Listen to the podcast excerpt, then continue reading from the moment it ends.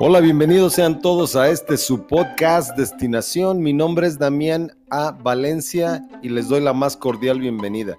Gracias a todos por escucharnos, por apoyarnos, por hablar y compartir este podcast y por participar con sus opiniones. Hace poco tiempo estaba yo pensando porque estaba viendo un programa de televisión. Vi varios programas de televisión, de hecho, y entonces estaba viendo algunos de ellos eran del medio artístico. Y estaban hablando de los logros que algunos artistas estaban teniendo.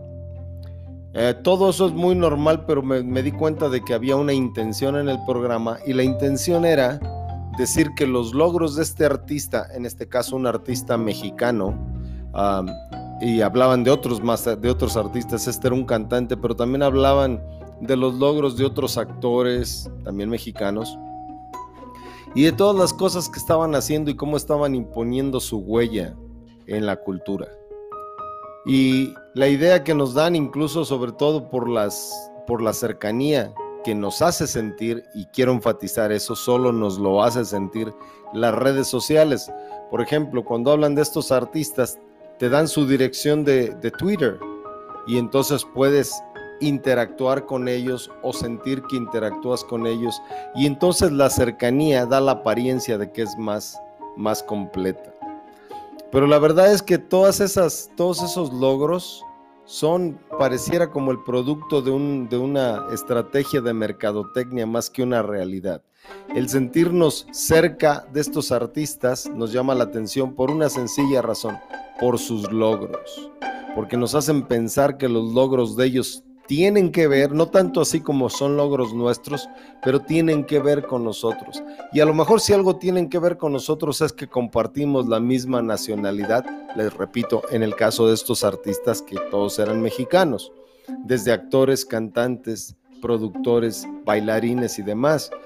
La verdad es que cuando uno ve los logros ajenos, tiene uno la tendencia muy extrema, a veces en hacer los propios, tan propios que los presumimos como si así lo fueran. O en el otro caso, nos parece indiferente y los dos casos extremos tienen que ver con la forma en la que somos y con los logros propios.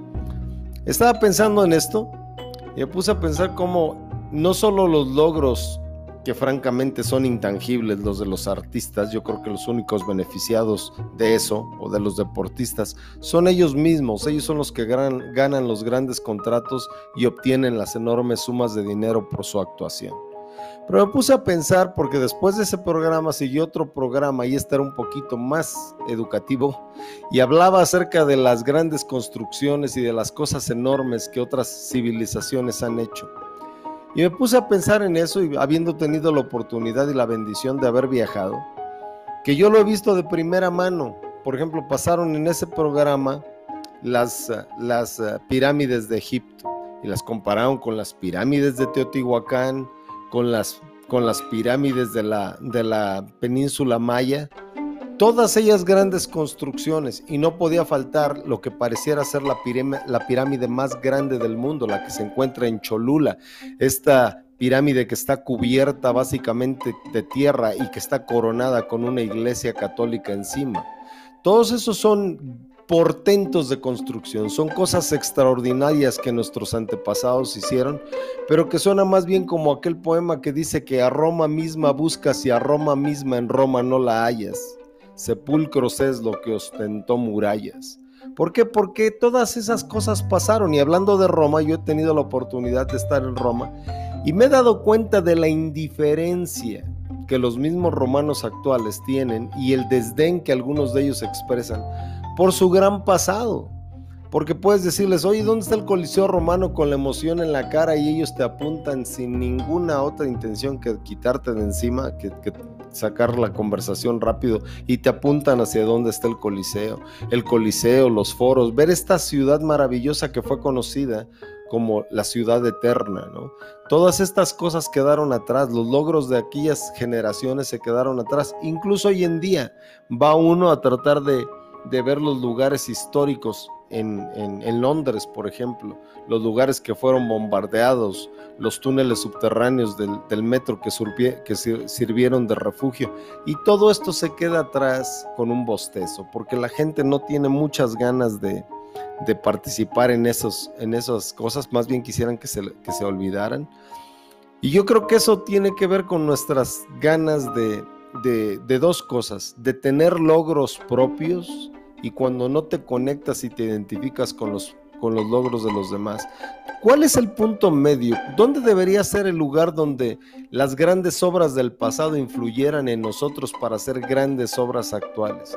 Yo creo que precisamente ver esas grandes obras puede resultar abrumador. Nosotros nos sentimos que nuestros logros sencillamente no se comparan, ¿no? No puede uno ir a, a, Agia Sofía en, en, Estambul, Turquía, y pensar que nosotros pudiéramos hacer algo así. Pero la realidad es que todo eso se hizo en base a gente tan normal y tan común y corriente como nosotros mismos. Todos los logros que hacemos son el resultado de una ansiedad que tenemos, pero esta vez fue expresada. Cuando nosotros no sabemos expresarlo, y hoy creo que tenemos esa apatía a flor de piel, las redes sociales nos han mostrado los terribles ejemplos de personas que quieren tener logros a través de la manera más fácil, me, refiero a los, a los TikTokers, a los... Um, a los influencers de hoy en día que buscan la fama y buscan ganarse los likes y las visualizaciones de sus videos de una manera mucho más sencilla y mucho menos costosa y que les cueste mucho menos esfuerzo. Y es cuando se ponen a hacer cosas, algunas de ellas francamente eh, peligrosas, rayando en el rango de lo estúpido porque arriesgan todo solo por, un, por unos segundos de fama, ¿no? Entonces todas esas cosas hablan acerca de este ímpetu, de esta comezón que tenemos por dentro de querer hacer grandes cosas, pero cuando vemos las que ya hicieron otros, nos parece como que ya las nuestras van a ser, van a, van a parecer enanas en comparación, pero todos nosotros tenemos algo que hacer, todos nosotros tenemos algo que aportar y que no es nada más entretenernos o perder el tiempo haciendo videos inútiles. El, lo que otros han hecho sin duda son sus logros y nadie se los puede regatear y, a veces tampoco nadie debe eh, tener esta actitud de oportunismo y querer subirse a ellas y presumir lo que los aztecas hicieron. La pregunta es, ¿qué hacemos nosotros?